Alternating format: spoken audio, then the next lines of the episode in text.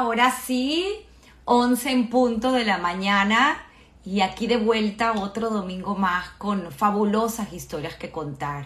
Yo realmente agradecida de estos invitados que, bueno, que se abren y que aceptan esta humilde invitación para contar su historia y rescatar valores y principios tanto que nos hace falta con todos estos tiempos turbulentos que estamos viviendo.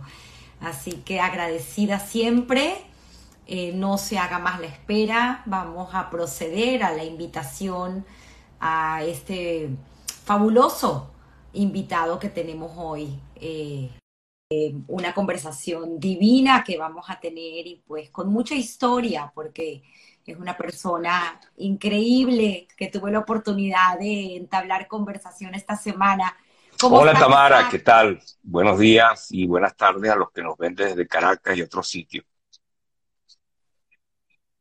Así es, bueno, comentándole a la audiencia lo fascinada que estoy esta semana de investigación previa que he tenido con este invitado formidable que eres tú, de verdad que muy agradecida, sobre todo con Néstor Garrido, que fue un cómplice importante para conocerte, ¿no? Y pues para traerte al programa una historia realmente fascinante y agradecida que hayas aceptado la invitación y además varios que han estado en historias que contar que tienen anécdotas contigo, tanto familiares como una muy especial que no quiero dejar de mencionar, que es tu gran amigo Henry Grumberg, a quien tuvimos en el programa y que, bueno, se expresa de maravilla, porque fuiste una persona importante en un momento de su vida cuando le tocó migrar. Y hablando de migración, pues obviamente todos estamos al tanto de lo que está sucediendo en Ucrania, donde ya más de un millón de personas han salido de, del país. Y pues entender un poco, ¿no? Estos principios, estos valores, eh, de dónde venimos, este sentido de identidad eh, he tenido la oportunidad de observar varios trabajos, leer libros, ya hablaremos de todo eso, pero también me llamó mucho la atención eh, uno en particular que hiciste una videoconferencia que realizaste con Néstor acerca del tema de la identidad y creo que es algo muy importante de mencionar y bueno, tú ahorita con tu profesión eh, siendo profesor en la Universidad de Ottawa, es una de las cosas a las que te dedicas en la parte de comunicación. Así que me va a parecer realmente fascinante hablar contigo y agradecida. Y al darte ya la palabra, porque pues obviamente toda la tribuna eh, será tuya el día de hoy, eh, como todos saben, vamos a comenzar pues a indagar sobre tu pasado. Te puedes presentar y eh, empezar por esa historia maravillosa que para ti inicia en Tánger, sin embargo, vamos a ir mucho más atrás para entender un poco esos orígenes de estos judíos en Marruecos y luego ese movimiento migratorio que tú bien lo describes y cómo llegamos a Venezuela, porque hay historias ahí eh, muy interesantes de Brasil, Argentina, por ahí te lo voy a dejar en el aire para que tú lo comentes después. Esta historia que me enteré maravillosa de una proclamación de la reina de Holanda para darle la nacionalidad a un bisabuelo. Por ahí quiero que, que lleguemos a toda esa historia y luego contarnos entonces un poco lo que haces. Pero muchas gracias Tamara por la oportunidad eh, y estar, yo estoy muy contento de estar aquí de, estar conversando contigo y además de, estar de alguna manera en contacto con, gente que, aprecio mucho, que quiero. Eh, algunas de las personas que están aquí, por supuesto, las conozco.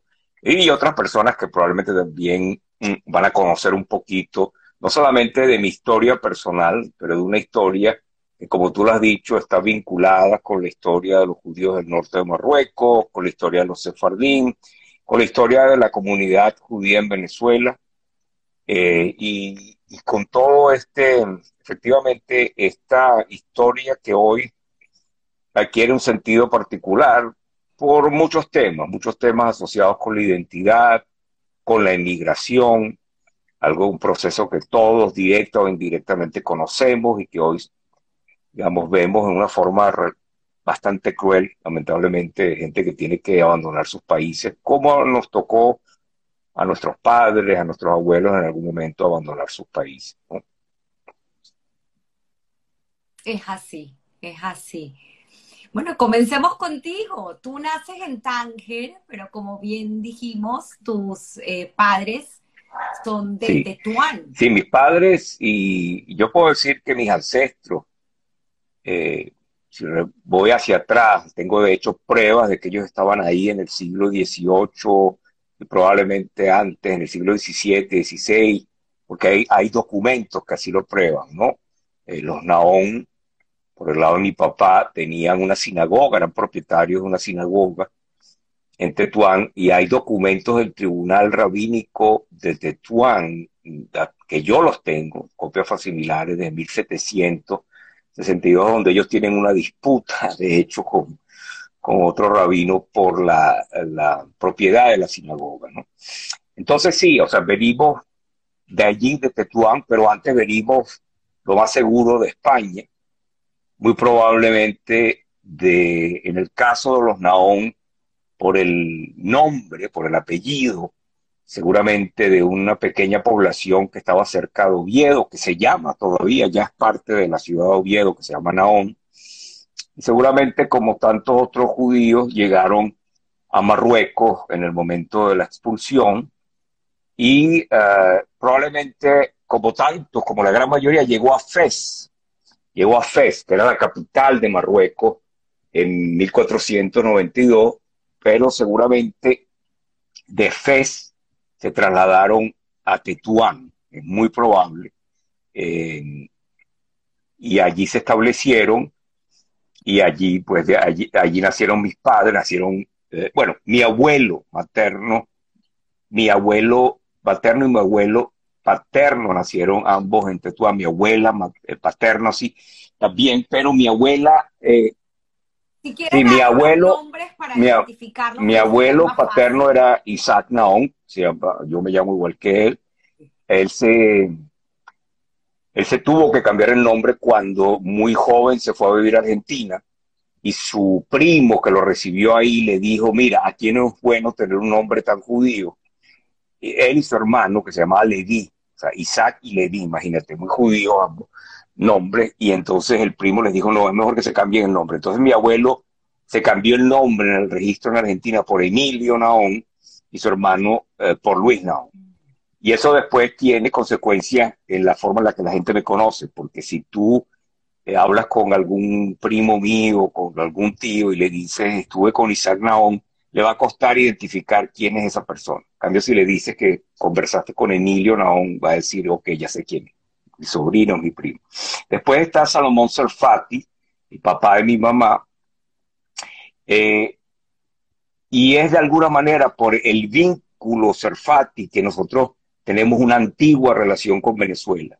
Si bien mi abuelo Salomón Serfati fue uno de los pocos, digamos, jóvenes de su época que se quedó en Tetuán y no emigró a las Américas, su hermano, mi tío abuelo Isaac Serfati, sí se fue a Venezuela, probablemente a principios del siglo XX o a final del siglo XIX y se estableció en Los Teques. Así que el vínculo con Venezuela viene de lejos. Y después mis abuelas, Sibi Naón, y allí, de allí viene la conexión holandesa, eh, porque ella era Simi Israel, y su madre era eh, mi, mi, bisabuela, a la que conocí, a la que conocí. Eh, nosotros ya la llamamos Mami Israel, pero de apellido Vendelaca, ahí viene la conexión holandesa. Y mi abuela Sara, nacida en Brasil, Ahí hay alguna diferencia de opiniones dónde nació exactamente en Brasil, si fue en Río o si fue en, ¿cómo se llama esto? En allí donde construyeron esta casa de la ópera. no, no, no, no, en, bueno, ahora se me escapa el nombre, está ahí cerca del río Amazonas. Pero bueno, el punto es que ella nació en Brasil, pero su familia era de Tánger, de Tánger. Entonces ella regresó a Tánger siendo pequeña, fue criada por sus abuelos, después sus padres volvieron, etc. Pero sí, digamos, el, el núcleo de mi familia viene del norte de Marruecos. Mis padres nacieron en Tetuán. Y mi hermana y yo nacimos en Tánger porque mi papá eh, se fue a vivir a Tánger porque ahí montó un negocio, una farmacia con su hermana, Perla, eh, que era farmacéutica, como mi mamá es farmacéutica también. Y entonces él se instaló en Tánger por esa razón, antes que Marruecos fuera independiente, antes que Tánger perdiera el estatus de ciudad internacional. Así que mi papá tuvo una vida, yo creo que interesante en ese Tánger, que era muy cosmopolita, que era una ciudad muy, muy abierta, ¿no? Donde se sabe la historia de Tánger, como tantos escritores americanos se fueron a establecer a Tánger.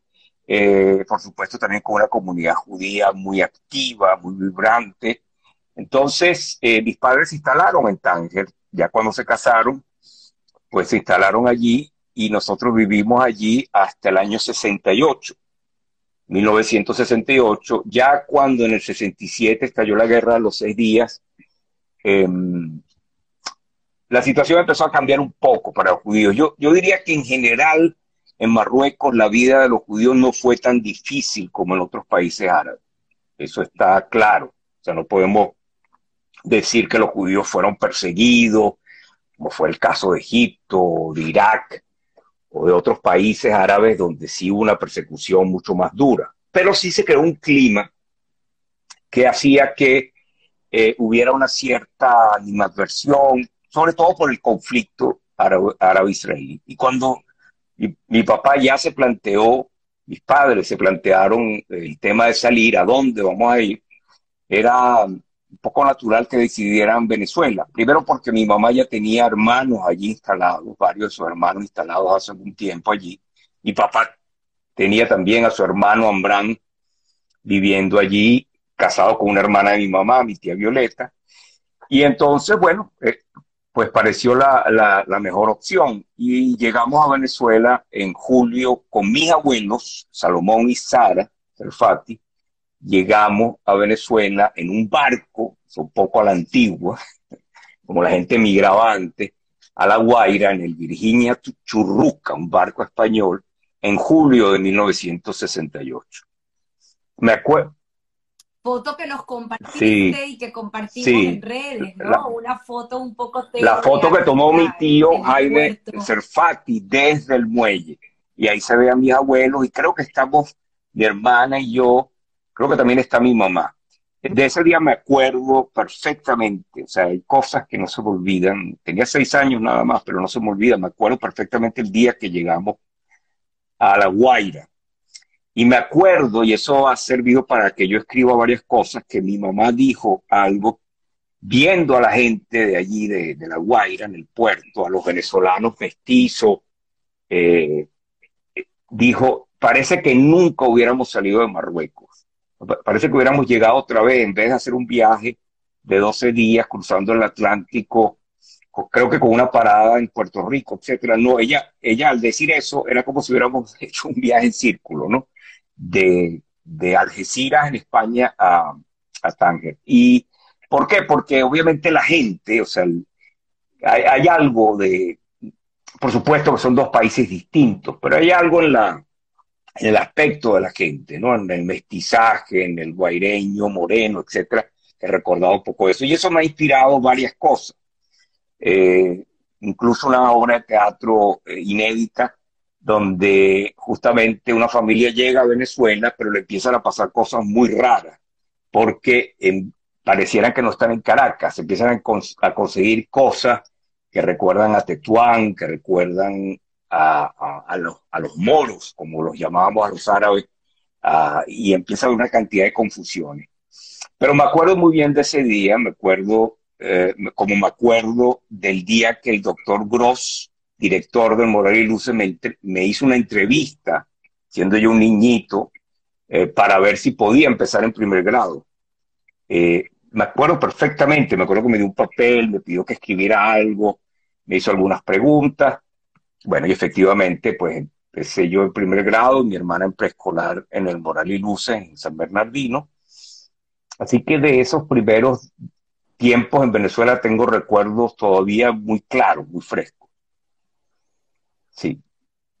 Qué increíble, qué increíble. Aparte, eh, cosa que me parecía muy interesante porque en algún momento pensaste que querías ser músico y esa, esa entrada también a la música por parte de, tus padres, además del deporte y también eh, otro cambio importante que me parece que bien vale la pena resaltar es como no terminas en el Moral y Luces, sino pasas al... Efectivamente, ya, yo, hice hasta quinto grado en el Moral y Luces, mi hermana seguramente habrá hecho hasta, hasta tercer grado, y el, bueno, hubo la famosa, digamos, el cisma, no sé cómo se conoció eso en la comunidad, pero bueno, el cisma, cuando el doctor Gross y algunos profesores que trabajaban con él en el Moral y Luces decidieron irse, él fundó otro colegio, el Rambam, y mis tíos, por el lado Sarfati, ellos, digamos, se fueron a apoyar al doctor Gross eh, en la fundación de ese colegio. Mis primas y primos fueron allí. Y entonces yo creo que por la influencia seguramente de, la familia, mi hermana y yo nos fuimos a estudiar al Rambam.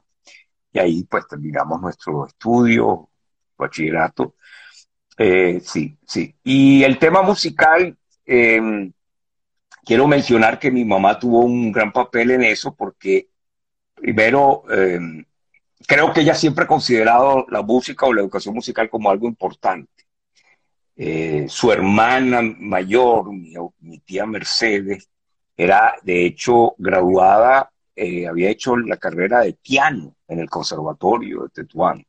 Y yo iba a su casa y estamos hablando, perdón, Isaac, de tres, de tres hermanos, de tres hermanos, de, sí, una, familia muy grande. Y, y, entonces había algo también por el tema de la música. Pero bueno, el punto es que mi hermano y yo fuimos a una academia de música. A mi hermano no le gustó mucho la experiencia, pero yo quedé fascinado con el tema de la música. Y sí, alguna vez pensé que podía ser músico, pero eso no es para todo el mundo. Yo creo que, bueno, la vida me, me llevó por otro lado y está bien. Pero eso no quiere decir que, no aprecie la música y que últimamente, gracias a la tecnología, uno no pueda hacer cosas como hobby y eso me divierte, ¿no? Y, bueno, sí, así que es, digamos, un gran placer, digamos, un disfrute tremendo con la música, pero obviamente no, mi carrera se fue por otro lado, ¿no? Sin embargo, eh, empiezas a estudiar cuando te gradúas ingeniería en la Universidad Central. Entonces, también me parece tan interesante esa influencia académica de tu madre, siempre en cuanto a, la forma y, a lo que quería ella que ustedes fueran Sí, sí, eso viene de su propia familia, insisto, porque mi abuelo Salomón, como mi abuelo Emilio Isaac Naón, los dos le dieron ah, la oportunidad a sus hijos de estudiar, a sus hijos y a sus hijas. En el caso de mi abuelo Emilio, mi tía Perla se fue a estudiar también en España, mi tío Ambrán se fue a estudiar también a Madrid, mi tía Perla farmacia, mi tío medicina. Eh, en el caso de mi mamá, eh, sus hermanos, Aarón y Gabriel, y ella, todos fueron a estudiar a Madrid, porque eh, en Tetuán ocurrió algo bien interesante como proceso. No sé si la gente lo sabe. La primera escuela de la Alianza Israelita Universal, de ese movimiento francés, propulsado por los judíos franceses para llevar educación a los judíos, sobre todo en los países árabes y, a las comunidades también en Turquía. Eh, la primera escuela se abrió en Tetuán. Y eso, eso tuvo un gran impacto en Tetuán. Hay gente que dice que de hecho ese fue el comienzo, que, eh, digamos, de que la gente dejara de ser un poco religiosa. Y puede ser que, que sea eso, que tenga algo de verdad. Pero, la, pero lo cierto es que eso tuvo un gran impacto en la comunidad. O sea, abrió a los judíos de Tetuán muchas eh, posibilidades. Los judíos aprendieron, obviamente, eh, digamos, lo que se aprende en la escuela moderna. Eh, por supuesto, aprendieron un idioma como el francés, aprendieron matemática, aprendieron historia. Y eso cambió también la mentalidad de los judíos de Tetuán. Y, por eso mis abuelos tanto Naón como Serfati, consideraron que era importante que sus hijos tuvieran una educación y que incluso las mujeres, o sea, insisto en ese punto porque uno no piensa en esos términos. Y así pues mi mamá o mi tía fueron a estudiar a España, se graduaron y, y claro, eh, mi mamá que originalmente quería estudiar medicina, pero bueno, su hermano, que fue médico, después su hermano Orón, consideró que no era una carrera para mujeres o que era demasiado duro, bueno, estudió farmacia. Y ella siempre, por supuesto, siempre se destacó en los estudios y, eh, y ella eh, ya después, ya graduada, que trabajó, por supuesto, en la farmacia, en, en Tánger y todo, pero ya cuando nos fuimos a Venezuela, mi mamá tuvo que hacer la reválida, la reválida de farmacia en la Universidad Central. No fue hacer la carrera completa, pero sí implicó estudiar mucho, estudiar mucho, ponerse al día. Y eso también le, le abrió puertas a ella para trabajar. Ella trabajó en la industria farmacéutica, formulando productos en Venezuela. Y ella tenía la aspiración de que yo fuera médico. Pero bueno, se conformó después con la idea de que iba a ser ingeniero. Y, ya después se tuvo que resignar que tampoco iba a ser ingeniero. Y entonces allí fue, después de un año en la central, eh, llegué al, a la católica y empecé a estudiar comunicación.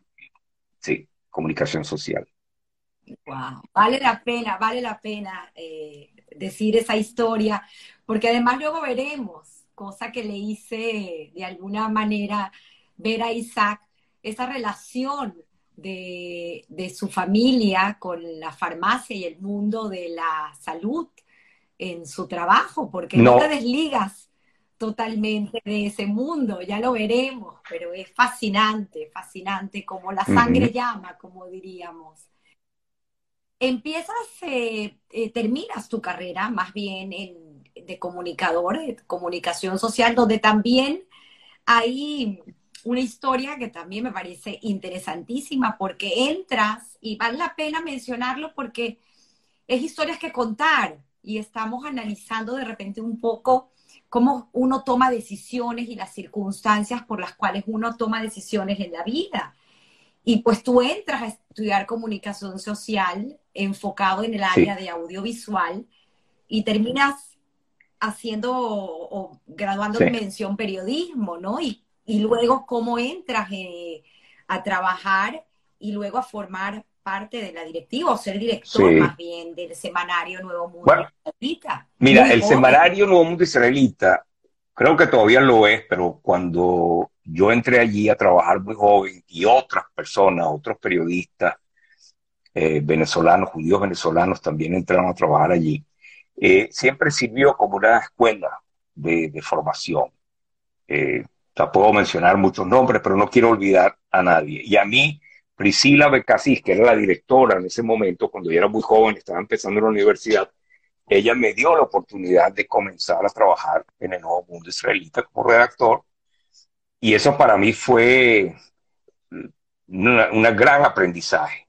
Yo puedo decir que, claro, uno estudiaba en la universidad y hacía las prácticas y escribía y estudiaba las formas del periodismo y todo, pero realmente no, el Nuevo Mundo Israelita fue una gran escuela para mí como lo fue para muchas otras personas. Eh, y eso hizo que con el tiempo, que hubiera cambios allí, y con el tiempo se abrió la oportunidad de ser director del semanario. Y, y la verdad que para mí fue una experiencia de trabajo que vista desde ahora fue única, fue única. Fue única por el trabajo comunitario, por un lado, por el aprendizaje. O sea, yo aprendí mucho también sobre judaísmo trabajando en el nuevo mundo israelita. Y después también por la oportunidad de conocer gente maravillosa de toda parte del mundo, entrevistar a personajes como Elie Wiesel, como el primer ministro, en esa época era ministro de Relaciones Exteriores, eh, eh, el profesor eh, Shlomo Benami, que fue ministro de Rabin, pero que es un connotado historiador. O sea, el, el, nuevo mundo israelita era un sitio realmente, no solamente de aprendizaje, sino de encuentro con gente muy excepcional, con gente que ha marcado la historia de Israel y la historia del pueblo judío. O sea, a Venezuela iban todos los grandes nombres, me estaba acordando esta mañana, viendo justamente un reportaje sobre Ucrania, alguien hablaba de Víctor Frankl, el, el, psiquiatra vienés que sobrevivió al holocausto, ¿no? Y que, y que escribió toda su obra basada en esa experiencia, de por qué él, él se hizo la pregunta, ¿cómo hubo gente que a pesar de todo ese horror sobrevivió, pudo superarlo, pudo mantener una integridad, una dignidad y después hacer una vida como él la hizo, ¿no? Y Víctor Frankl estuvo en Caracas dando conferencia. O sea, la comunidad era un centro de vida cultural, de vida religiosa. Yo creo que todavía lo es, pero esa época en la que yo estuve en el nuevo mundo israelita, a uno le abría el mundo. Uno escuchaba, o sea, yo lo veo en retrospectiva, probablemente no lo apreciaba tanto en ese momento como lo aprecio ahora. Claro. Sí. Qué bonito, qué bonito. Es así, es así. Y pues obviamente fue influenciador totalmente en muchos aspectos de tu vida, porque luego pues eh, tomas la pluma y escribes y hoy en día eres vicepresidente de la comunidad sefardí en Ottawa, así que Sí. obviamente pues fue una influencia importante de identidad, ¿no? Absolutamente. Así Claro. además de toda, toda tu, tu haber académico. Continuando con, con tu historia, que repito, me parece fascinante y nuevamente tengo que decir que agradezco enormemente el que hayas aceptado eh, estar hoy aquí en este programa y conocer un poco más sobre ti y tu trayectoria y tu visión en este mundo eh, en cuanto a la comunicación, ¿no? Con tantas obras y escritos que tienes el tema de esta oportunidad que se te presenta y bueno, pues obviamente ya nos hablarás de, de ya casado con dos hijos, cómo decides eh, irte a hacer tu Ujú. posgrado en este momento en la Universidad de Montreal. Sí, bueno, ahí lo que pasó, yo ya estaba trabajando en, en lo que se conocía entonces como Empresa 1BC, que era el grupo de Radio Caracas. Había dado un pequeño vuelco, digamos, a mi, a mi trabajo en comunicación, había pasado del periodismo más al área de lo que se conoce el mundo corporativo y estaba trabajando allí también con, con colegas, ex profesores míos y colegas muy queridos. Pero eh, se dio la oportunidad efectivamente de, de venir a hacer una maestría aquí a Montreal. Allí es cuando empiezo a reconectarme o a conectarme con el mundo de la salud, porque mi trabajo, mi tesis de maestría fue en el área de comunicación y salud, y eso cambia un poco la orientación de, la orientación de mi carrera, o sea, empiezo cada vez más a trabajar temas de salud. Eh, después vuelvo volvemos todos a Venezuela.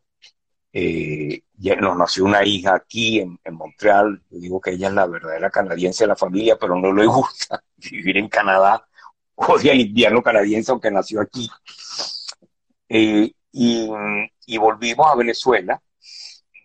Y allí es, es cuando, digamos, me dirijo más al mundo académico, porque eh, el padre Ugalde me ofrece la, la dirección de la Escuela de Comunicación Social en la Católica. Y bueno, me entusiasmó mucho esa propuesta. Y yo ya había empezado a dar clases por hora en la universidad y él pues ofreció la dirección, cosa que acepté. Y ahí entonces estuve dos años como director de la escuela. Cosa interesante, o sea, primero yo venía de estudiar allí y la experiencia de haber estudiado en la católica fue muy positiva eh, en muchos sentidos. Conocí a mi esposa allí, etcétera. O sea, mucho, muy, muy positivo en muchos sentidos. Pero una de las cosas que los jesuitas tienen es una apertura y un respeto por la diversidad. Y me acuerdo que el día que me juramentaron como director, el padre Ugalde, se sintió un poco, estaba un poco incómodo porque eh, todo el mundo juraba sobre una Biblia eh, cristiana. Y entonces éramos varios directores y decanos que estaban en ese momento juramentándose. Y él inmediatamente se dio cuenta que eso era una Biblia cristiana. Y entonces él la retiró. Y me dijo, tú no tienes que jurar sobre esta Biblia, no te preocupes. O sea, había una sensibilidad tremenda en ese sentido y para mí fue una experiencia muy buena haber, haber trabajado ahí en la Universidad Católica. Eh, después, la Organización Panamericana de la Salud, que es la, digamos, em, la rama de la Organización Mundial de la Salud que se ocupa de las Américas, eh, sacó un concurso para hacer estudios de doctorado y yo me postulé eh, y bueno, y eh, quedé, me dieron una beca y, nos, y volvimos a Canadá. Volvimos a Canadá donde estuvimos tres años. Ahí hice mi doctorado y volvimos a Venezuela. O sea, como puedes ver, esto de ser migrante para mí no es, no es nada nuevo. O sea, yo llevo desde los seis años saltando de un país a otro. Y, y bueno, fue también una experiencia buena. Yo entiendo que para los hijos, para la esposa a veces es duro.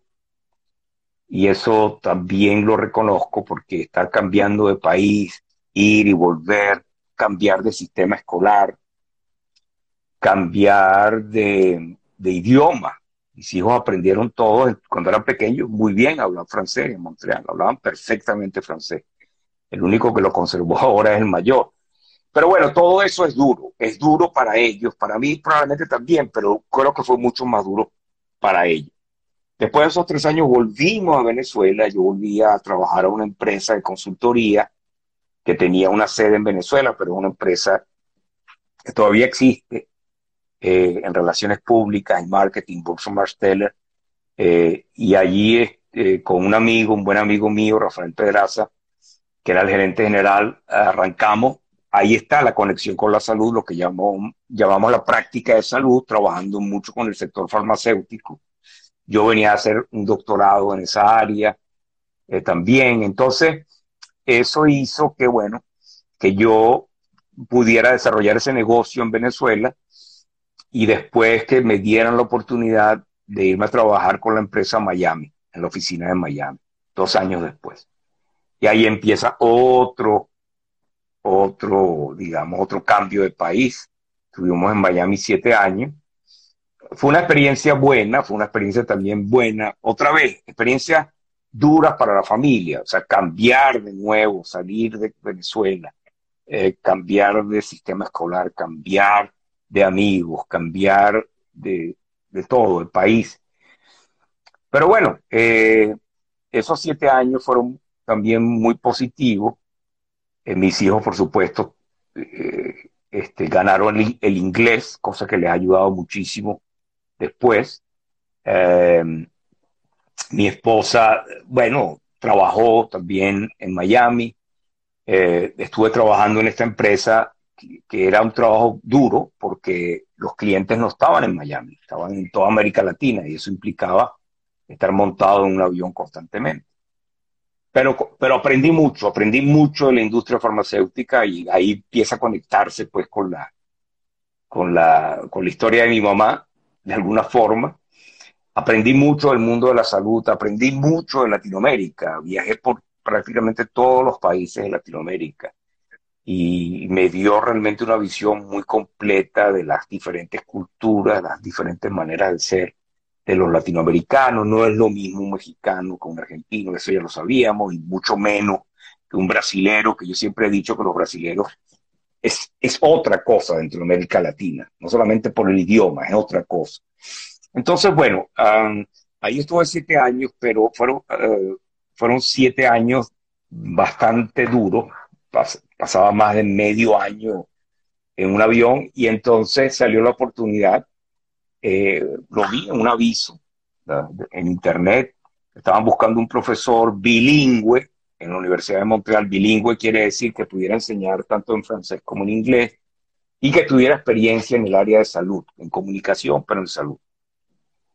Entonces me postulé, vine a unas entrevistas acá, me pidieron que diera una clase, etcétera, etcétera, y bueno, y, y, entonces quedé, y ahí cuando regresé, me acuerdo que yo creía que me iban a ofrecer la posición, yo le dije a mi esposa, ¿qué hacemos? Otra vez nos vamos, porque no era, otra vez una decisión difícil. Pero bueno, poniendo todo en una balanza, decidimos.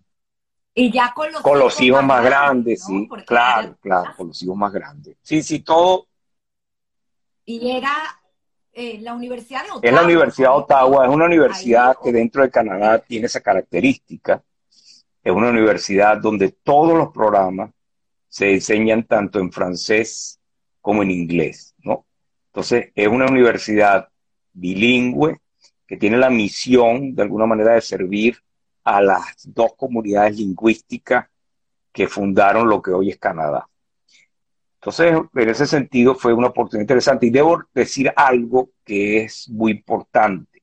Canadá, en ese sentido, es una sociedad muy abierta, eh, donde la gente se puede desarrollar profesionalmente sin importar de dónde venga, incluso con un acento como el que yo tengo cuando hablo francés o hablo inglés.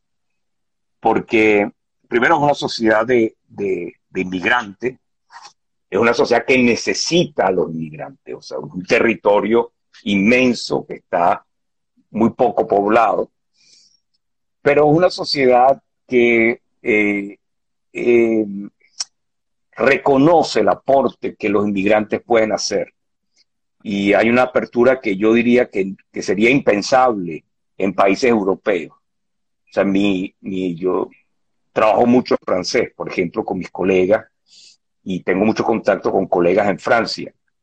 Y yo puedo decir que la apertura que yo he visto en Canadá y en la Universidad de Ottawa sería inconcebible en un país como Francia.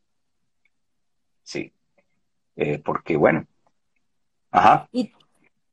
Tienes una, tienes una anécdota que creo que vale la pena hablando de este tema y, creo que no, nos toca en lo personal por todo lo que se está viviendo hoy en día cuanto al tema de inmigración, de esta familia judía que trajo, vámonos a atrás un poco y luego regresamos a, esta, a tu historia, pero me parece muy interesante que la cuentes, eh, esta familia que llegó a traer a muchos judíos de Es muy interesante, la familia Reichmann.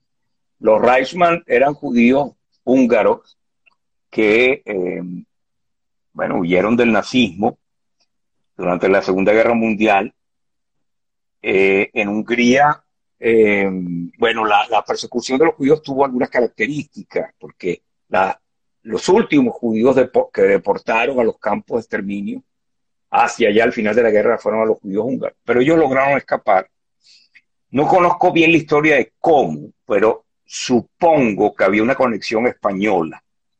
Como se sabe, muchos cónsules de la España franquista, en una de esas ambigüedades del franquismo, que por un lado era antisemita, pero por otro lado tenía estos cónsules que ayudaron a judíos a escapar. Seguramente ellos por esa vía llegaron a Tánger, y se instalaron hasta que era una familia muy pudiente y una familia que creó lazos con los judíos de Tánger, lazos comerciales, lazos sociales, lazos personales, una familia extremadamente religiosa, muy religiosa, muy ortodoxa. Y, es muy interesante lo que pasó porque ellos después de Tánger se establecieron en Toronto y desarrollaron muchos negocios en el área inmobiliaria. De hecho, bueno, todavía familia Reichmann es una familia muy conocida en Canadá por eso.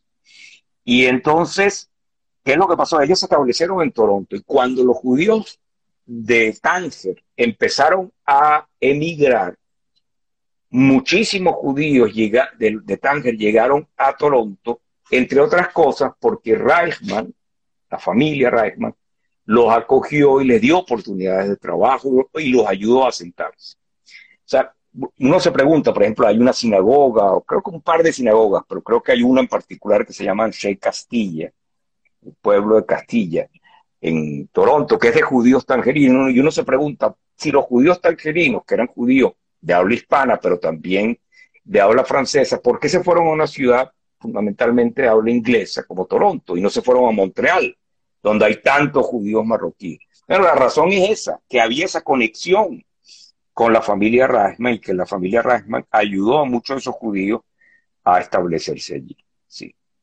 Entonces, fíjate cómo las vueltas de la vida, ¿no? Una familia judía húngara que pasó por Tánger y que al final tuvo influencia de que en Toronto, que es una ciudad fundamentalmente, digamos, habla inglesa, se haya establecido una comunidad de judíos eh, eh, tangerinos. ¿no?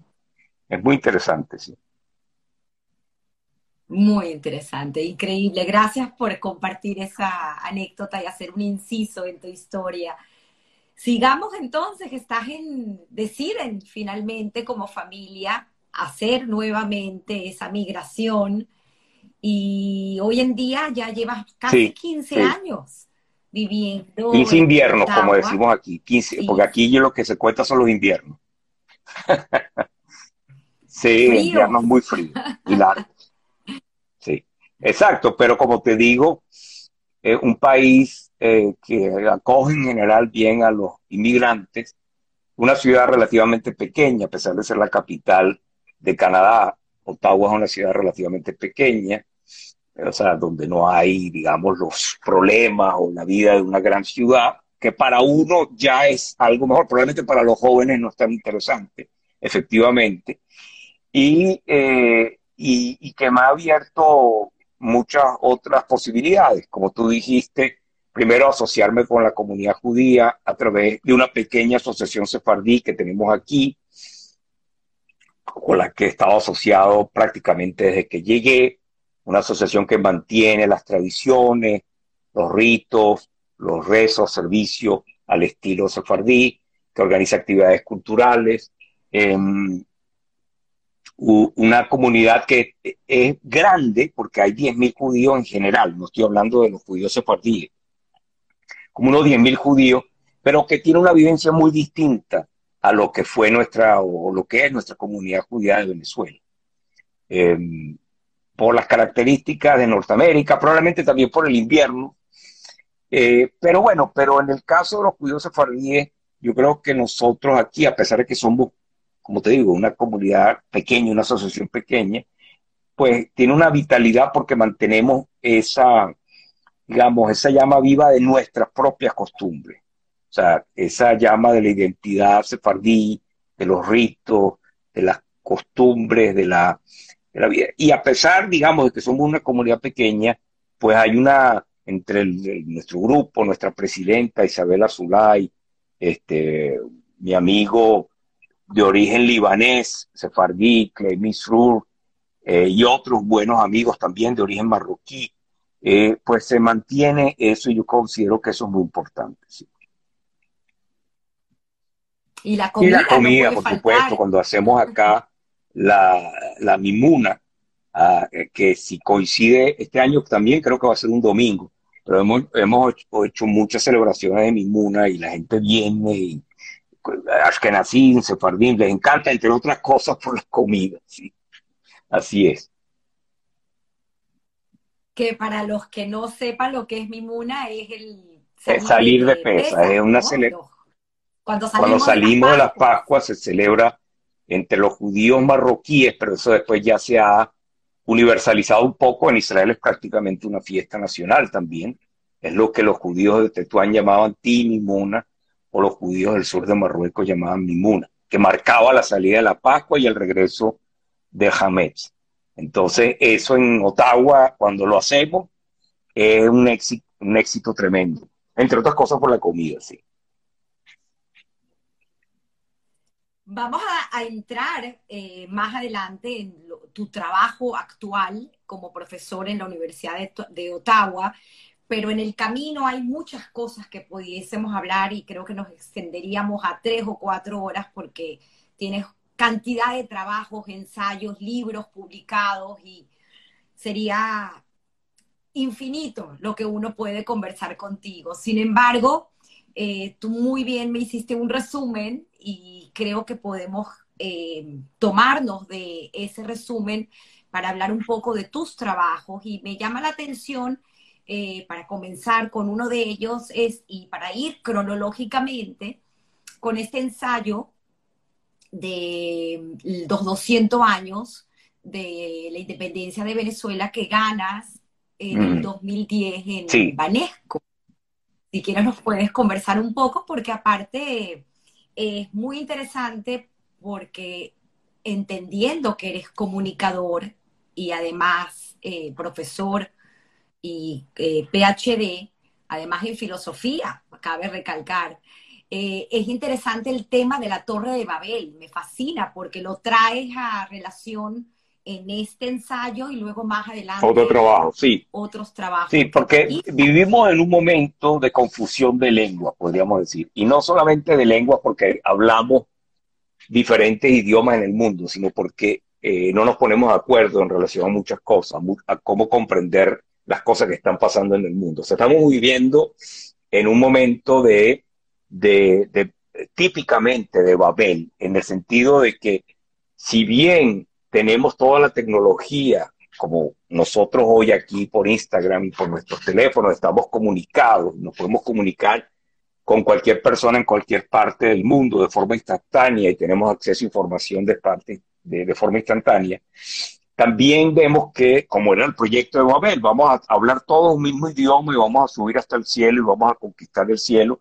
E incluso dentro de esa ilusión medio, yo no sé cómo llamarla, un poco enloquecida, vamos a hacerle la guerra a Dios allá, arriba en el cielo. Pero bueno, el punto es que si bien tenemos todos esos medios para eso, para unificarnos, también vemos que hay una cantidad de enfrentamientos, de puntos de vista contradictorios, lamentablemente de conflictos, incluyendo conflictos violentos, armados, momentos típicos de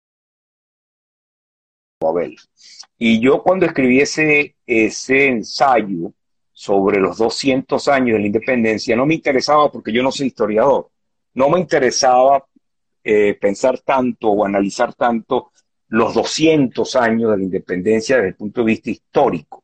No tengo la formación. Me interesaba entender cómo se estaba usando esa idea de la independencia en este momento, sobre todo en el discurso político venezolano, para justamente crear una visión unificada de nación, crear una visión heroica de la nación, cuando eh, y en la historia de Venezuela, lamentablemente, yo creo que ha habido un problema, es delicado decirlo, pero es cierto, de autoestima nacional. O sea, eh, y, y yo creo que una de las cosas que ocurrió más recientemente es que se trató, a veces de forma distorsionada, manipulada, no con las mejores intenciones, pero de mejorar la autoestima nacional. Y eso en el contexto de los 200 años de la independencia implicaba darle un sentido actual. ¿Qué quiere decir ser independiente hoy en día en medio de esta Babel que yo llamo fragmentada, donde la gente no se pone de acuerdo, donde hay tantos conflictos, polarizaciones, etcétera, etcétera? ¿Qué significa eso? Y, y sobre todo significa darle la impresión a la gente, aunque, aunque no siempre sea así, pero darle la impresión que hay algo que los une que hay algo que los une, que trasciende toda esa disrupción, esas peleas, esos conflictos. Y, es, esa búsqueda de sentido, o sea, 200 años después, ¿qué significa ser venezolano hoy, en este mundo donde hay tanto ruido? Y eso es lo que yo traté de ilustrar en ese ensayo, efectivamente. Entonces, sí, el tema de Babel me interesa mucho porque creo que es un tema que tiene mucha resonancia hoy en día. Después escribí una, una obra de teatro que terminó siendo una pequeña obra de radio que grabé con unos amigos, que se llama Rompe Babel, donde también vuelvo al tema de la Torre de Babel. ¿Por qué? Porque creo que hoy estamos en ese punto. Estamos en el punto de, tenemos dos opciones. O realmente la gente se une y entiende que vivimos en un solo planeta y que al final no nos vamos a escapar de este planeta para irnos a vivir a Marte o a nada de eso. Parece. Eso es una fantasía de la película Don't Look Up. Eso no es verdad, eso no es posible. Todos estamos aquí en este barco. Si este barco se hunde, nos hundimos todos los seres humanos. Entonces tenemos dos opciones. O hay algo que nos una más allá de todas estas divergencias y peleas, o realmente vamos al momento de la división y de, bueno, Alguien diría, bueno, pero ese es el destino de la humanidad. Eso ha sido, eso ha sido la humanidad. La humanidad ha estado dividida, dividida en pueblos, dividida en naciones, en fronteras. Es verdad, pero yo creo que hoy en día está más claro que nunca que lo que pasa en el mundo, incluso en los sitios más remotos, nos puede afectar. Incluso en los sitios, el, efecto, mariposa, efectivamente, nos va a afectar. O sea, quien crea hoy en día, por ejemplo, que lo que está pasando en Ucrania no le va a afectar, pues mira, no sé en qué mundo vive. No sé en qué mundo vive. Y no nos podemos escapar. O sea, no nos podemos escapar. No hay un cohete esperando a nadie para irse a vivir a otro planeta. Y eso es lo interesante del e, mensaje. Ese buscar e, es interesantísimo y pues obviamente te digo, pudiésemos hacer un programa completo para específicamente hablar de la situación que nos está afectando hoy. O sea, ya ni siquiera estamos bien, eh, yendo al pasado, sino una situación real y una torre de Babel real que está ocurriendo en Ucrania, donde es un país que se hablan dos idiomas. Sí, ahí fíjate cómo el idioma... Muchos, muchos de Ucrania. Como el idioma tiene un factor también. El, tema. Eh, en el conflicto.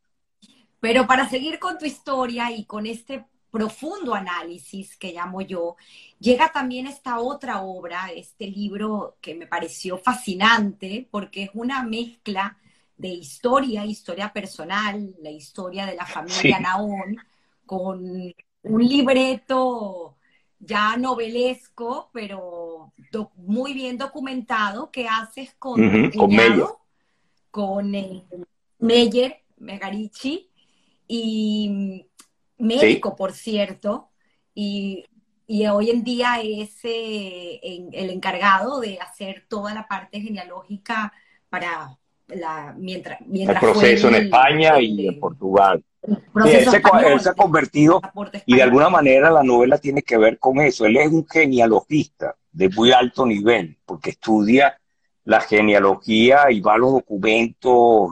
Y realmente ha hecho un trabajo de genealogía muy interesante. Y esa novela, que se llama La Conjura del Esplendor, que escribimos a cuatro manos, empieza con un trabajo que él hace de genealogía sobre la familia Naón. Todo empieza allí, porque él hace un estudio de dónde vienen los Naón, dónde se originan en España, cómo llegan a Tetuán, eh, y hace una cantidad de vínculos. Pero para hacer ese estudio, él tuvo que estudiar eh, la genealogía de varias familias sefardíes. Entonces, él recopiló muchísima información, aparte de la información que tenía sobre los Naón, eh, recopiló mucha información sobre muchas familias eh, que marcaron la historia de la comunidad eh, o las comunidades judías de España. Entonces, él me, me planteó, me dijo, mire, yo tengo muchísima información, esto podría dar para un libro podría dar para una novela. Entonces yo le digo, bueno, ¿por qué no hacemos una cosa? Si tú tienes toda esa información histórica, ¿por qué tú no escribes la parte histórica de la novela y yo escribo la parte contemporánea de la novela? Y ahí empezamos un ejercicio de escritura a cuatro manos, a través del correo electrónico y de Skype y de cosas muy interesantes, intercambiar cada uno sus versiones. Él escribía todo lo que tenía que ver con el pasado y un pasado que iba muy lejos porque se remontaba hasta los tiempos bíblicos y después, por supuesto, pasaba por los procesos migratorios de los judíos que llegan a la, a la península ibérica, que se establecen allí, que después, ya a punto de ser expulsados, muchos de ellos ya convertidos al cristianismo, como, como se les llamaba, Nucín, Marrano, viajan con Colón a las Américas, se llegan a la isla de la Española, etc. Entonces está todo ese recorrido histórico por un lado, pero por otro lado hay toda una narrativa contemporánea que tiene que ver con la historia de, bueno, de unos espías y profesores que andan detrás de un objeto sagrado y que las dos historias confluyen, las dos historias confluyen, se encuentran en un momento dado y uno ya no sabe, porque el libro tiene dos cosas. Uno, tiene una rigurosidad histórica que le dio Meyer muy importante. Si uno lee eh, el final del libro, hay un, hay un capítulo solamente dedicado a establecer qué es históricamente cierto en el libro. 100%. Ahí están las genealogías de familias tan destacadas en el judaísmo como la familia del poeta eh, no, no, no, de Alevi, del famoso poeta que escribió el Pusari, el Pusari, por ejemplo, ¿no? Hasta ahí está, y todo lo que está de la genealogía de los Alevi Abulafia, porque ellos se llamaban de hecho originalmente Abulafia, pero eran levitas, está documentado en el libro. Pero hay otra cosa que es muy interesante, que es la actualidad, que es el conflicto en el Medio Oriente, que es la participación de los iraníes en ese conflicto, y hay un, efecto que logramos que me, a mí me encanta, eh, un lector del libro me dijo que hay un capítulo que está escrito, como yo soy periodista, de forma absolutamente periodística. Es como si estuviera escribiendo una noticia, ¿no? O sea, lo escribí como una noticia. Y una noticia que salió publicada en un periódico muy conocido. Y un lector me dijo, pues yo me creí que esa noticia había ocurrido. De verdad. Eso es lo mejor que le pueden decir un escritor. Porque si yo te convencí de que eso era verdad, es que funcionó entonces la técnica de hacerlo pasar como si fuera. Pero no es verdad. Esa parte del libro no es verdad. No hubo un atentado contra la Catedral de Sevilla, no. Pero esa noticia está puesta en el libro como si hubiera ocurrido. Entonces fue una experiencia que disfrutamos mucho. Y, y bueno, ahí está el libro. Si les interesa, se consigue por Amazon. Se llama La Conjura del Esplendor justamente estaban preguntando aquí dónde se puede conseguir el libro, pero me llama mucho la atención porque esa parte que mencionas de cómo convencer al lector sobre alguna, sobre una noticia, en este caso ficción, pero que el lector se la cree, es parte de tu trabajo hoy en día en la universidad sobre el tema de la comunicación sensible y de qué es real, qué no es real y hasta dónde nos volvemos nosotros mismos por estas facilidades tecnológicas en periodistas y en entender la comunicación responsable. Eh, creo que eso es eh, un tema que me llama muchísimo la atención, pero antes de llegar ahí, quisiera que nos menciones, que también va muy de la mano, acerca de esta otra, otra publicación que tienes en inglés, el cual el título lo tengo que leer porque me cuesta aprendérmelo. No me preguntes por qué, pero eh, me cuesta. Se llama Strategic Communication and Deformative. Sí, ese, ese primero no era el título original. publicaste en dos Sí, ese no era el título original del libro, pero el editor le cambió el título y al final no me hizo caso. Le hubiera puesto otro título, hubiera sido mucho más fácil de leer y mucho más fácil de comprender. Pero ese libro trata justamente del problema que tú estás describiendo hoy en día, ¿no? Donde tenemos dificultad, los que vemos las noticias, los que vemos la televisión, eh, los medios, las redes sociales, de distinguir eh, primero qué es cierto y qué no es cierto. Estamos en un mundo donde eh, creíamos, en algún momento creímos que íbamos a tener acceso a la verdad gracias a estos medios. Y al final nos hemos dado cuenta que eh, muchas veces no es así, porque estos medios permiten, la tecnología permite manipular la información. Yo puedo crear un video.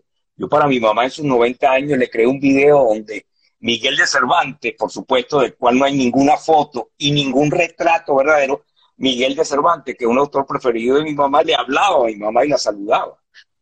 Y bueno, cualquiera que ve eso dice, bueno, por supuesto sabe que no es cierto, porque eso es imposible, pero lo puedo hacer con cualquier personaje viviente, manipular, ¿verdad? Y ponerlo a decir cosas que no dijo y puede parecer absolutamente cierto. Entonces, primero tenemos ese problema. Después tenemos otro problema, que es que hemos vuelto a una cultura, una forma de ver de, muy visual de entender al mundo. O sea, tenemos que ver las cosas, ¿verdad? Para creerlas, porque si no, no las creemos.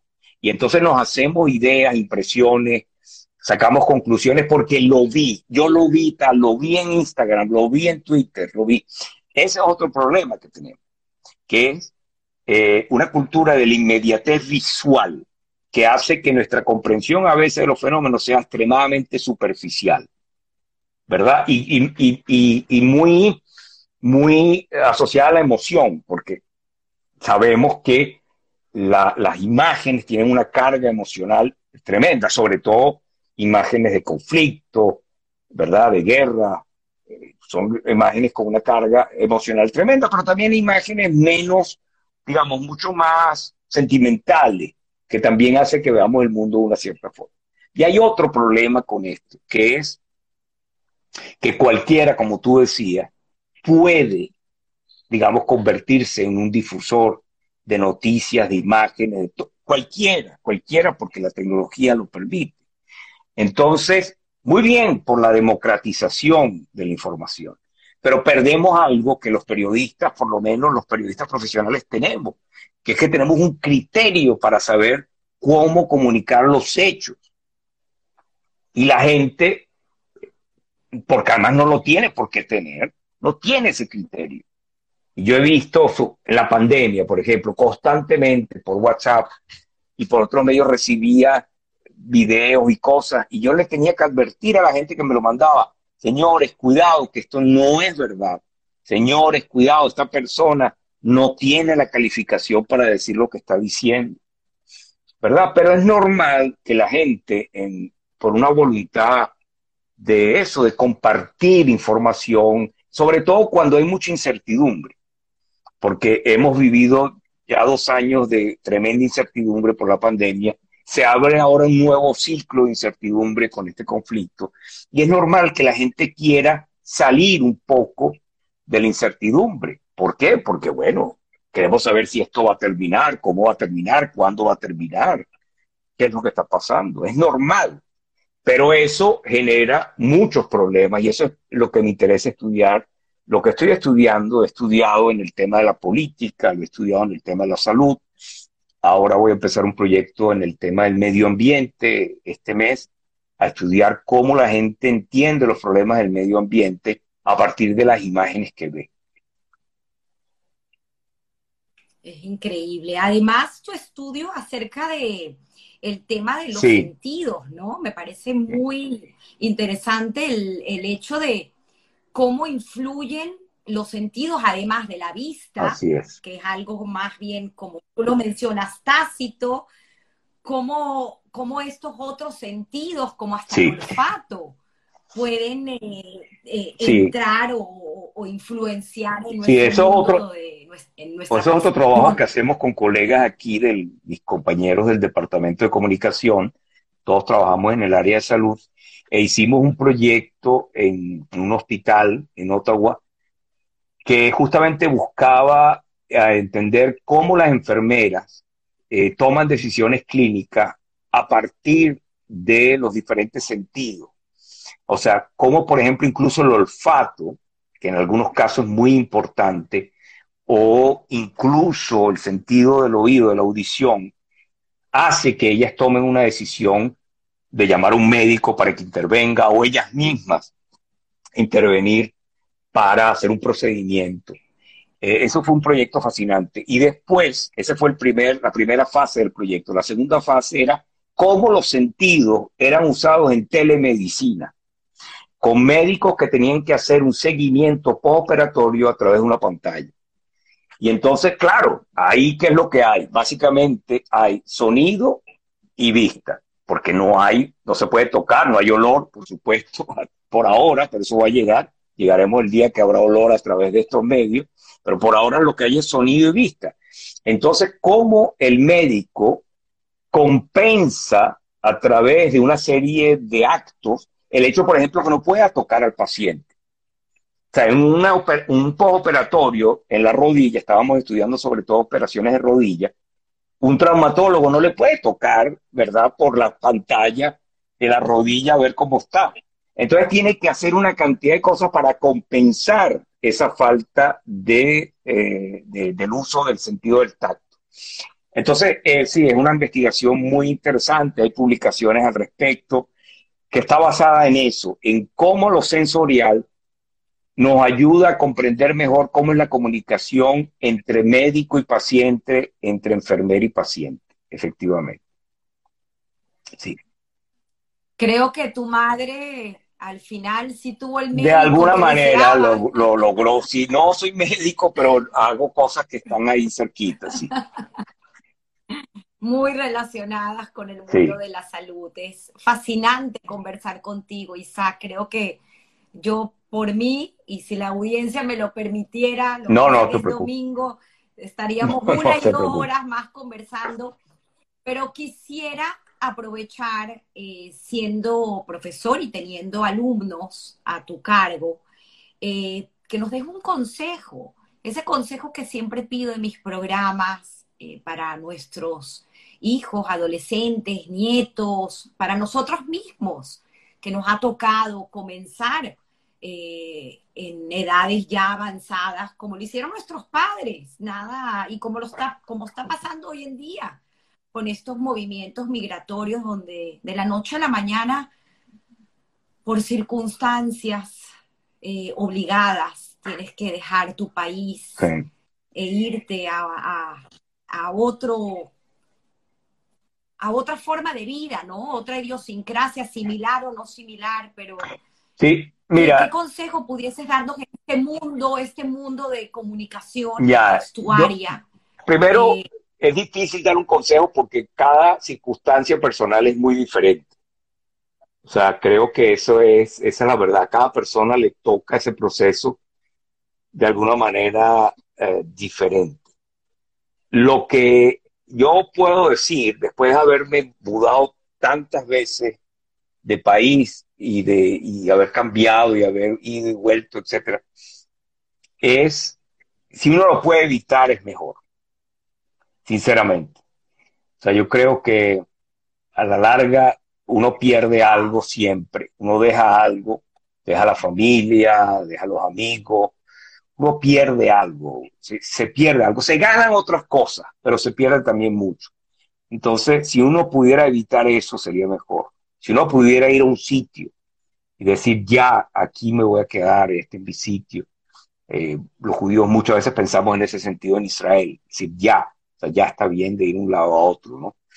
Entonces creo que es algo, yo entiendo que a veces no se puede evitar, que a veces uno tiene que irse por distintas circunstancias, por la violencia, por la situación económica, pero el balance que uno hace hubiera sido mejor no tenía que haberse movido tanto en la vida.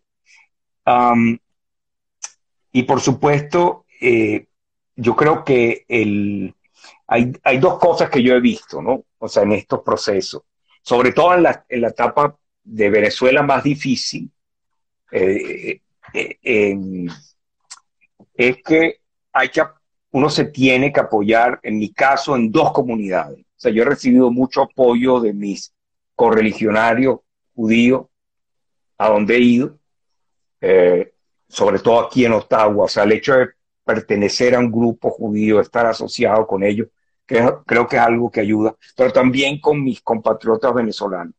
O sea, esa asociación con los venezolanos también ha sido muy importante. Entonces, creo que eso es, uno no se puede, o sea, yo, yo a veces tengo la impresión que hay gente que dice, bueno, salí de Venezuela y ya no quiero saber nada de Venezuela, no me interesa. Pues yo creo que eso no es, no es lo correcto. No es lo correcto porque creo que Venezuela nos dio a todos mucho y no podemos olvidarnos de Venezuela. Nos acogió, nos dio mucho. Eh, o sea, Venezuela eh, fue muy excepcional en el sentido positivo de la palabra con nosotros. Entonces nosotros no podemos olvidarnos de Venezuela. Entonces creo que tener esos dos para nosotros, esos dos apoyos, es muy importante. Pero si uno pudiera evitar salir y quedarse en un sitio y hacer una vida allí y estar con su familia, sería lo mejor. Wow, viniendo de ti y después de todo este recorrido que has tenido tú y tu familia y, y tu recorrido de tus antepasados, pues es fuerte, ¿no? Ese, ese consejo y más de de saber si se puede llevar a cabo, porque los movimientos migratorios continúan y muchas veces ya la gente no busca salir por eh, modos propios, sino porque son obligados, así es, ¿no? Así es, no, no, no, no es fácil. ya cambia un poco la circunstancia. No es fácil, no es fácil, o sea, uno puede decir eso, pero sabe que la realidad lleva a mucha gente a buscar otros sitios de vida, otros destinos, porque los empuja la realidad, los fuerza. Yo creo que nadie quiere salir de su país con por el placer simplemente de una aventura cosmopolita. O sea, eso es poco. Hay gente que puede ser que sí, jóvenes que digan, ok, me quiero ir a este país o a otro país. Pero la gran mayoría de la gente no quiere dejar ni sus raíces, ni su tierra, ni su familia, ni sus amigos. No. Eh, entonces es lo más duro de ese proceso.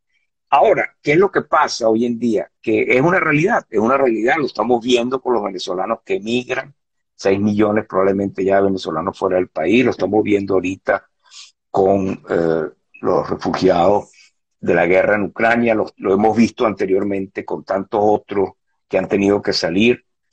Y, y bueno, este, creo que lo que mejor podíamos hacer nosotros es en la medida de lo posible ayudar a esa gente, en la medida de lo posible, de distintas formas, y, y luchar contra cualquiera que venga a decir o a implantar discursos de odio contra el que migra.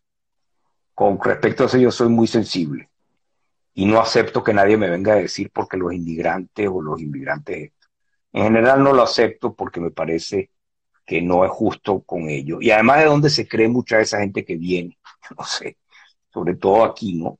Así pensamos, aquí había una gente que eran los, los pueblos aborígenes que vivían aquí antes, que llegaron los europeos, los franceses, los ingleses. Entonces muchos que aquí podrían decir, bueno, y los inmigrantes que no nos gustan, le bueno, ¿y ustedes de dónde vinieron?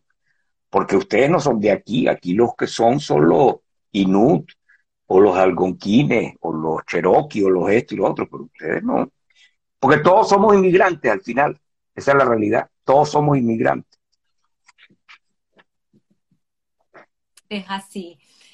Quiero eh, pedirte, eh, aprovechando nuevamente que estoy ante un profesor de la talla tuya eh, y con todos los trabajos que tienes en tu haber, otro consejo. Y en este caso es el tema del mundo y la era digital cosa que ya hablamos anteriormente, pero un poco con la situación que estamos viviendo, la pandemia de la noche a la mañana se vio borrada por la invasión a Ucrania.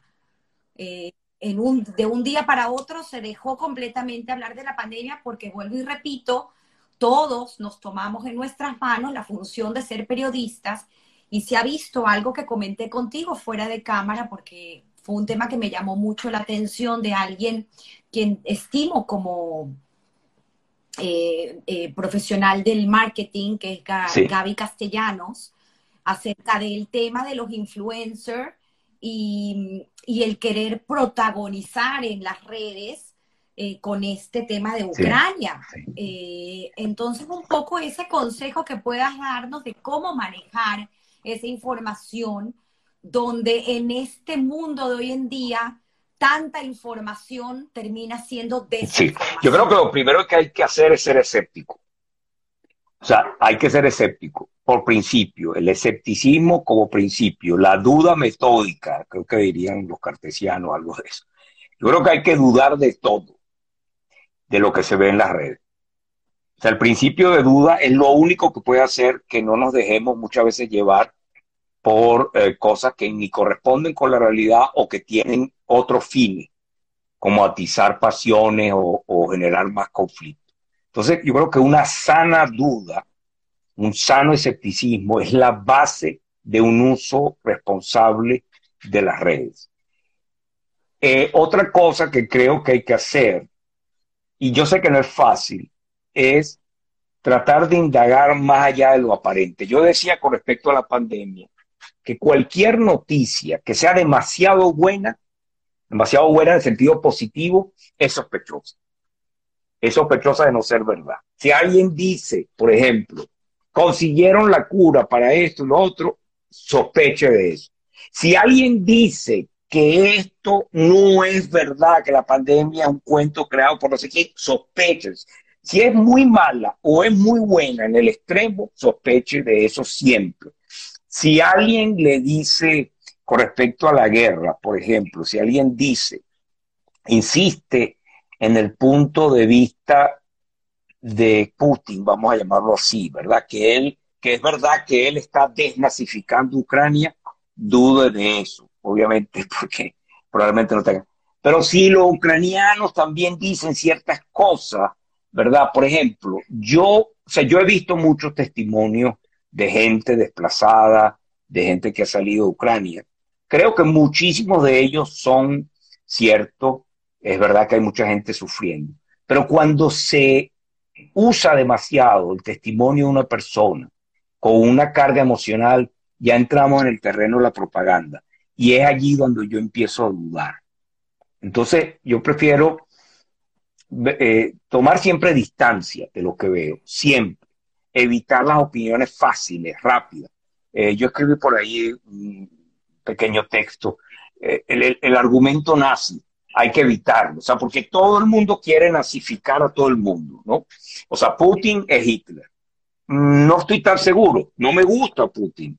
Es un autócrata brutal, pero ojo con esas comparaciones. Aquí se llegó a comparar a, Justin Trudeau, el primer ministro de Canadá, con Hitler cuando declaró el estado de emergencia por el tema de los camioneros. Pues por supuesto que Trudeau no es Hitler ni nada que se le parezca. Por favor, por favor. Entonces, cuidado con esos exabruptos, con esas opiniones fáciles, que al final no sirven para nada. ¿Por qué? Porque no comprendemos la realidad a partir de estas caricaturas que la gente hace de la historia. No, no, no. Y los ucranianos tuvieron su pasado antisemita. Eso no lo niega nadie. En Ucrania ocurrió Babillar, pero eso no quiere decir que porque tuvieron ese pasado, ¿verdad? Hoy se merezca, merezcan los ucranianos en su conjunto lo que les está pasando, porque también mucha gente llega a esas conclusiones ligeras, tontas, no sirven para nada, no sirven para nada, no crean, digamos, no ayudan a entender lo que está pasando y a la larga no ayuda a resolver el conflicto. Si fuera así, ¿verdad? El primer ministro Bennett, un hombre religioso, no hubiera roto el Shabbat para ir a, Moscú a hablar con Putin y ver qué podía hacer él, ¿verdad? Porque no lo hizo solamente para hablar con Putin, él, trata a Israel de intervenir para ayudar también a los ucranianos. Entonces, ojo, sean escépticos, duden, duden de todo, no se dejen arrastrar por las opiniones fáciles, por las declaraciones, eh, eh, digamos, espectaculares, y entonces empiezan a acusar a uno de otro de nazi. Eso no sirve de nada. Ese es mi consejo. Qué maravilla, Isaac. De verdad que muchísimas gracias. Creo que bien valía la pena aprovechar que te tenemos hoy en el programa y, hacer esas, esas declaraciones que pueden ayudarnos, ¿no? A ser un poco más eh, sensibles, por llamarlo así, ante lo que está sucediendo y ser más responsables al momento de emitir o de juzgar, por llamarlo así, eh, o dar alguna opinión.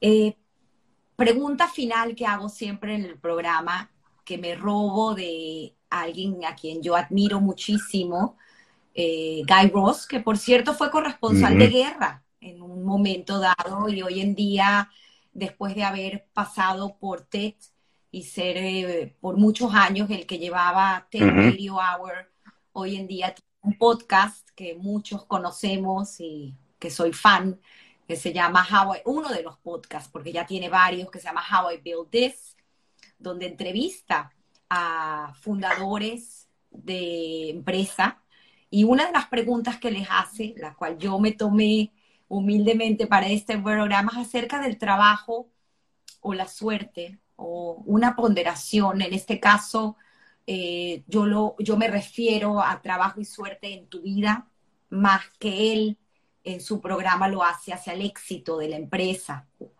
Eh, en tu vida, si tuvieras que ponderar o definir el tema de suerte o trabajo? Yo, lo, yo en vez de suerte o trabajo, yo, yo lo llamaría relaciones.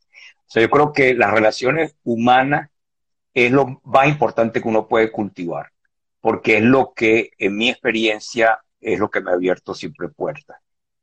O sea, yo creo que eso es lo fundamental.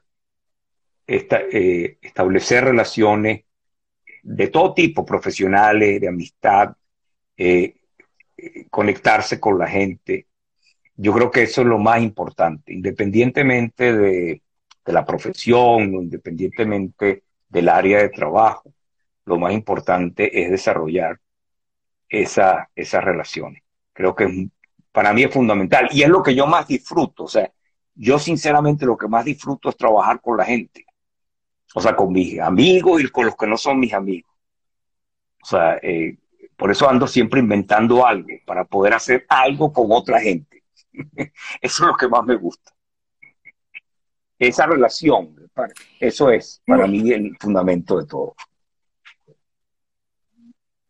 Me, me llama la atención y quisiera contigo hacer una excepción y cerrar con una pregunta adicional en cuanto a qué te llevas de los Naón y qué te llevas de los Cerfati. Sí, eso es un excelente. Como wow. Este, yo creo que los Naón es difícil, o sea, decirlo, resumirlo, pero creo que hay como alguna, un sentido de la perseverancia muy grande, o sea, de perseverar, perseverar, insistir, al final no rendirse. Y de los Fati me llevo la curiosidad intelectual. Y siempre, eh, y el sentido de la polémica, que lo, en los Naón no, los Naón son mucho más en ese sentido conciliadores pero como periodista y a veces, bueno, que escribo algunas cosas que pueden resultar un poquito polémicas, creo, creo que eso me viene de los Serfati. Hay un sentido de la polémica entre los Serfati que es muy interesante. Wow, qué increíble. Cómo me encantaría en algún momento viajar a Ottawa y estar en uno de tus salones de clase. hoy por hoy a través de Zoom, a través de Zoom, eh, invitada a una de las clases, sobre todo, creo que preferiría que fuera en inglés, con mucho gusto, sí.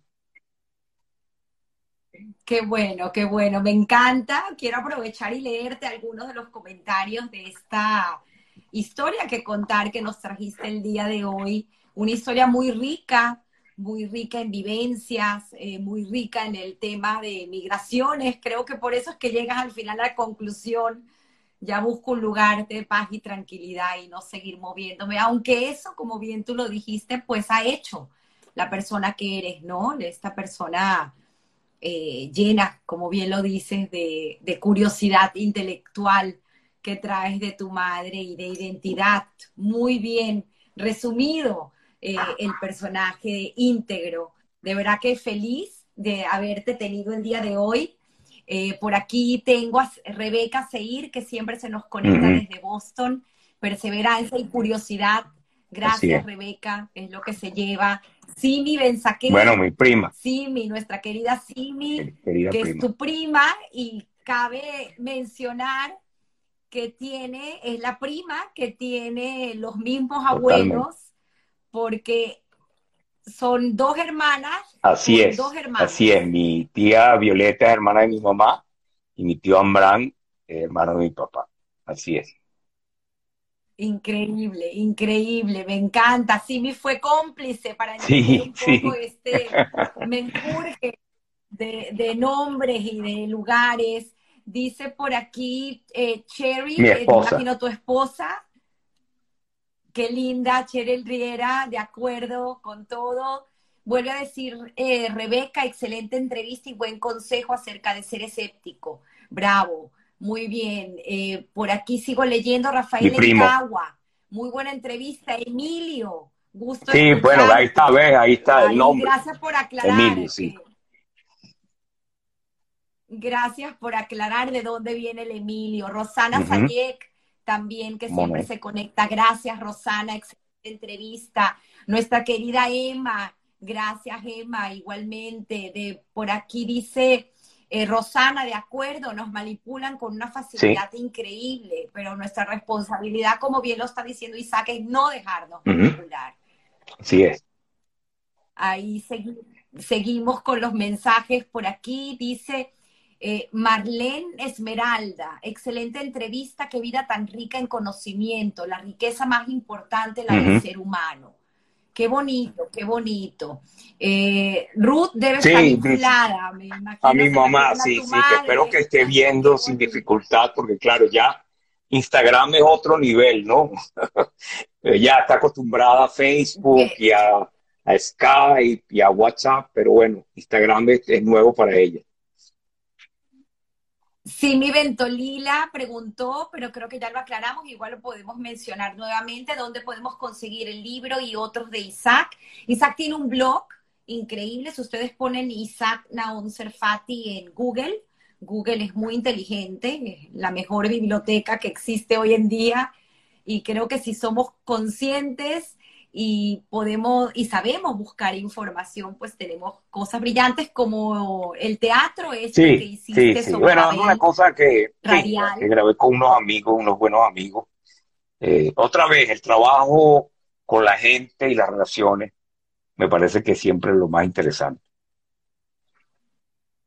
Pero en Amazon, pues puedes conseguir el libro en inglés eh, el que publicaste en 2019. El libro, sí, es un libro más académico.